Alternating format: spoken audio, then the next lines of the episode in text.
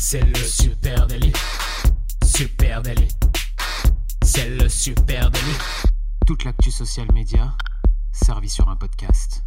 Youpi, c'est lundi et vous écoutez le Super Daily. Le Super Daily, c'est le podcast quotidien qui décrypte avec vous l'actualité des médias sociaux et comme chaque lundi, on vous offre votre veille social media servie sur un podcast. Je suis avec Adjan ce matin. Comment ça va, Adjan? Ça va et toi, t'as passé un bon week-end Un Ouais. deuxième grand week-end prolongé?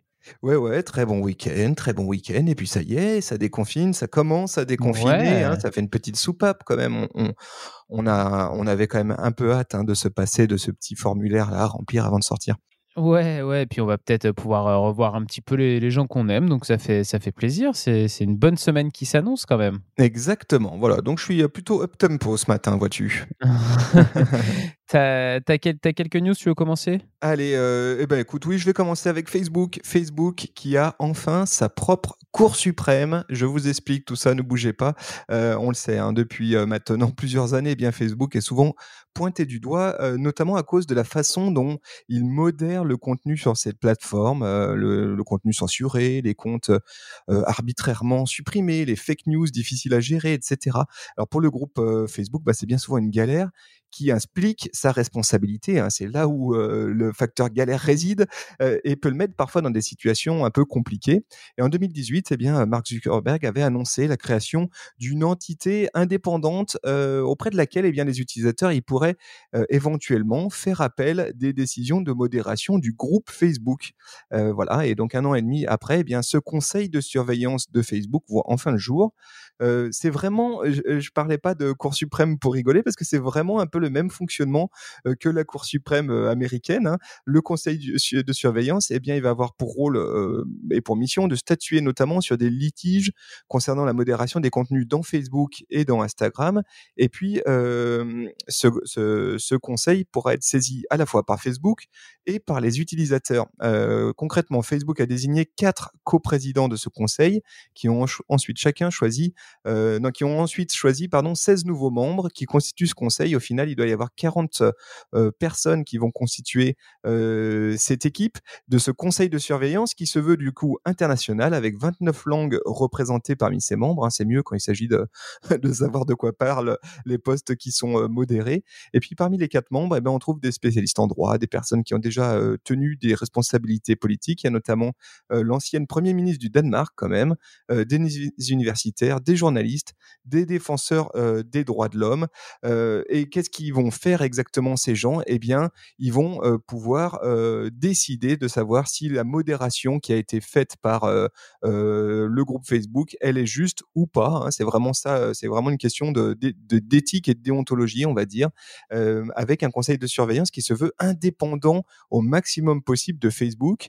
Les membres ne sont pas employés du réseau social, ça c'est quand même important de le dire.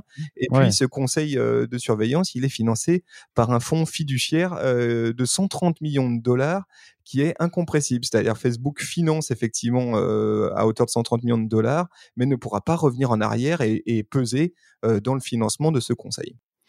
Ouais, ouais, c'est plutôt intéressant ce qui se passe avec cette, euh, cette Cour suprême. Après, bon, moi j'ai hâte de voir quand même comment ça va s'organiser vraiment dans, la, dans, le, dans le day by day, dans le jour après jour. Ça me paraît, il y a des choses qui me paraissent un peu compliquées, mais euh, je trouve ça plutôt intéressant que ce soit que des personnes qui viennent effectivement d'extérieur de Facebook, qui a priori ont un avis euh, un peu plus objectif et qui vont pas forcément défendre la plateforme. Cependant, euh, déjà, il faudra voir quand on est euh, utilisateur comment on peut euh, saisir cette, cette cour-là, puisque ça me paraît, si tous les utilisateurs peuvent le saisir en trois clics, pour 40 personnes, ils vont avoir un peu de boulot. Et puis, euh, et puis la modération, je pense qu'il y a quelque chose, une affaire hum, d'immédiateté. C'est-à-dire qu'une fois que votre publication elle est, euh, elle est censurée par, euh, par Facebook, euh, il y a peu d'intérêt en général à ce qu'elle sorte trois mois plus tard, une fois que ce- cette cour a délibéré, etc. Non, mais par contre, Donc, oui, je, je pense qu'effectivement. gestion du temps, quoi. Ouais, je pense qu'effectivement, ça conseillera, ça conseillera pas nos, les postes forcément individuels de chacun. Mais je pense par contre que c'est un, un conseil qui va réfléchir à un certain nombre de grands sujets. Je pense notamment ben, au problème de la nudité sur Instagram et certains posts quant au corps des femmes qui sont qui sont censurés par l'algorithme. Hein. je pense à des sujets autour évidemment des fake news. Hein. On, se doute qu'il y a un gros sujet là-dessus. on pense aussi à des sujets autour de la pharmacologie ou de la politique sur lequel aujourd'hui le groupe Facebook a, pris des, des, décisions, mais en s'engageant exclusivement lui et sans consulter autour, en décidant ben tel contenu pharmaco, ils n'ont pas le droit. Je pense qu'il y a des choses qui peuvent bouger, qu'il va y avoir des gros mmh. sujets comme ça qui vont être débattus dans ce conseil de, des 40, on va dire. C'est vrai que ça me paraît plus, plus logique. Euh, moi, je vais vous parler aussi de, Facebook. Hein. On avait euh, déjà parlé un peu de ça la semaine dernière. Euh, on, avait parlé des lives payants sur, sur Facebook. On le sait, les artistes, le monde du spectacle vivant, tout le monde de l'événementiel, hein, même de manière plus large, bah, sont en grande difficulté à cause de la distanciation physique que, que, nous impose la pandémie. Et même si là, il y a un début de déconfinement, comme on en parlait en début d'épisode, on sait aussi que c'est pas pour ça que justement l'événementiel et le monde du spectacle vivant va pouvoir reprendre normalement. Donc, euh, bah, ce secteur euh, connaît quand même une grave crise économique et a besoin euh, de, trouver des solutions, de trouver une nouvelle économie viable, des nouveaux moyens d'arriver à faire vivre toutes les personnes qui travaillent dans ce monde-là. Et donc Facebook a annoncé qu'il proposerait des lives monétisables. Ça, c'était la semaine dernière, avec des fans qui payent pour voir leur artiste en live. Alors nous, on a pensé dans un premier temps, même dans le Super Daily, qu'il y aurait sur peut-être sûrement une barrière à l'entrée qu'on payerait pour accéder à un live. Euh, par exemple, l'artiste pourrait proposer 5 euros pour accéder à son live et puis ses fans, voilà, s'ils veulent voir le live, ils payent les 5 euros comme euh, comme l'entrée d'une salle de concert, quoi. Et, au final, bah, Facebook va pas aller aussi loin et moi je trouve ça bien dommage euh, puisque le nouveau système bah, en fait va ressembler à ce qui pouvait déjà exister auparavant, mais avec quelque chose d'un peu plus élargi puisqu'auparavant c'était vraiment réservé aux, organisations à but non lucratif ou alors euh, à certains créateurs de contenu euh, vraiment spécifiques comme, euh, comme des, des gamers par exemple. Là, ça va, ça va s'étendre de manière plus générale à tout un tas d'artistes. Et il va y avoir des live sur les live Facebook. En fait, vous aurez une touche étoile euh, quand vous serez vous-même sur un live Facebook d'un de ces artistes. Et à chaque fois que vous cliquerez euh, sur cette petite étoile, et eh ben en fait, vous enverrez une étoile à l'artiste et une étoile égale un centime d'euro pour lui. Donc euh, voilà. Donc du coup, on se retrouve avec un système où bah, je suis assez sceptique parce que je me dis un centime d'euro, bon, c'est vraiment petit. Et puis et puis ça fonctionne quand même encore sur le don. Donc ça veut dire qu'on peut toujours accéder au live, etc., sans, sans payer du tout. Et surtout, j'ai l'impression que ça va encore favoriser les plus gros artistes parce que à un centime d'euro par touche sur l'étoile, il va falloir beaucoup de fans sur, sur votre live pour arriver à en tirer un, quand même un espèce de revenu. Euh, et dans ce cas-là, bah, si c'est pour que ça aide les plus gros artistes, les plus gros artistes, je pense pas qu'ils aient besoin spécialement d'aide financière, euh, même durant cette période, même si j'imagine que pour eux aussi, euh, c'est plus compliqué, qu'il y a des coûts, etc. Mais c'est pas eux qui sont en danger principalement. Et, et du coup, bah, euh, Facebook a déjà commencé, hein, malgré tout ça, à envoyer des messages à certains artistes pour les inciter à utiliser ce nouveau système. Donc moi, je suis tombé sur ce genre de, de message. Dans le, dans le message que Facebook envoie aux créateurs, il précise déjà que c'est une option qui est proposée à un petit groupe de créateurs de contenu et d'éditeurs.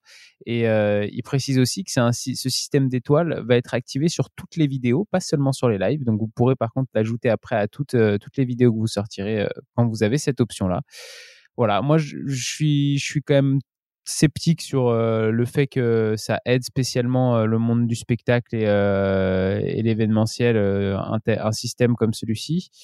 Après, après peut-être qu'il faut trouver d'autres solutions avec des gros artistes qui pourraient inviter des plus petits artistes dans leur live justement pour, pour essayer de partager les, les, bénéfices de ces, de ces lives. Mais voilà, je suis un peu, un peu déçu. Je pensais que Facebook irait plus loin que ça et prendrait plus de risques. Au final, ça, ça ressemble quand même beaucoup à ce qu'on peut retrouver ailleurs. Ok, euh, bah ouais, affaire à suivre. Du coup, euh, Pinterest, euh, de mon côté, je voudrais parler de Pinterest ce matin. Oui, ça fait longtemps qu'on n'a pas parlé de Ouais, Pinterest. ça fait un petit moment. ouais. Euh, et Pinterest s'était tenu finalement relativement discret pendant euh, cette période de confinement. Ils sortent du bois en ajoutant des nouvelles fonctionnalités euh, à leur board et notamment euh, deux fonctionnalités quand même plutôt très cool et bienvenues.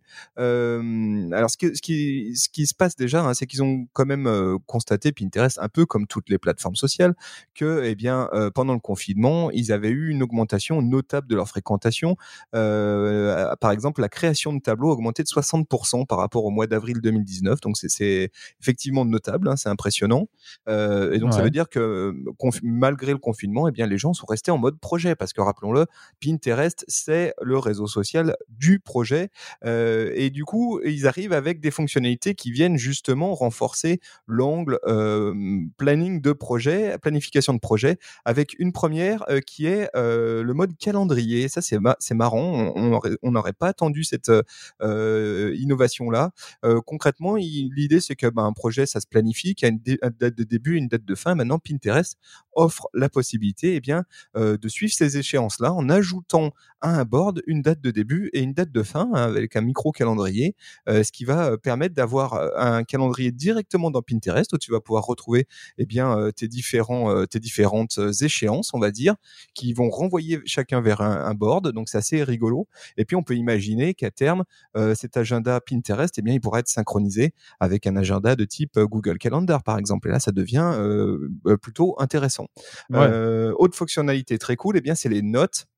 Maintenant, tu peux ajouter des notes directement dans un board. En fait, tu vas pouvoir créer une, un pin, une étiquette directement dans, dans, dans un board avec, eh bien, pourquoi pas des détails, des annotations, une liste d'ingrédients de course, par exemple, ou d'ingrédients de recettes, euh, et, et ajouter tout ça à ton board. Donc ça, je trouve ça aussi intéressant. Si, par exemple, tu fais un board sur le do-it-yourself, tu vas pouvoir à côté mettre une première liste de courses, par exemple, pour les différents trucs que tu as vus et entretenir cette liste-là. Je trouve ça malin et effectivement, on voit bien que Pinterest s'est allé encore un cran plus loin que juste euh, l'outil de bookmark, hein, de collect, mais aussi comme un, un espace où tu peux planifier tes, euh, tes projets. Voilà, j'aime bien, j'aime bien tout ça.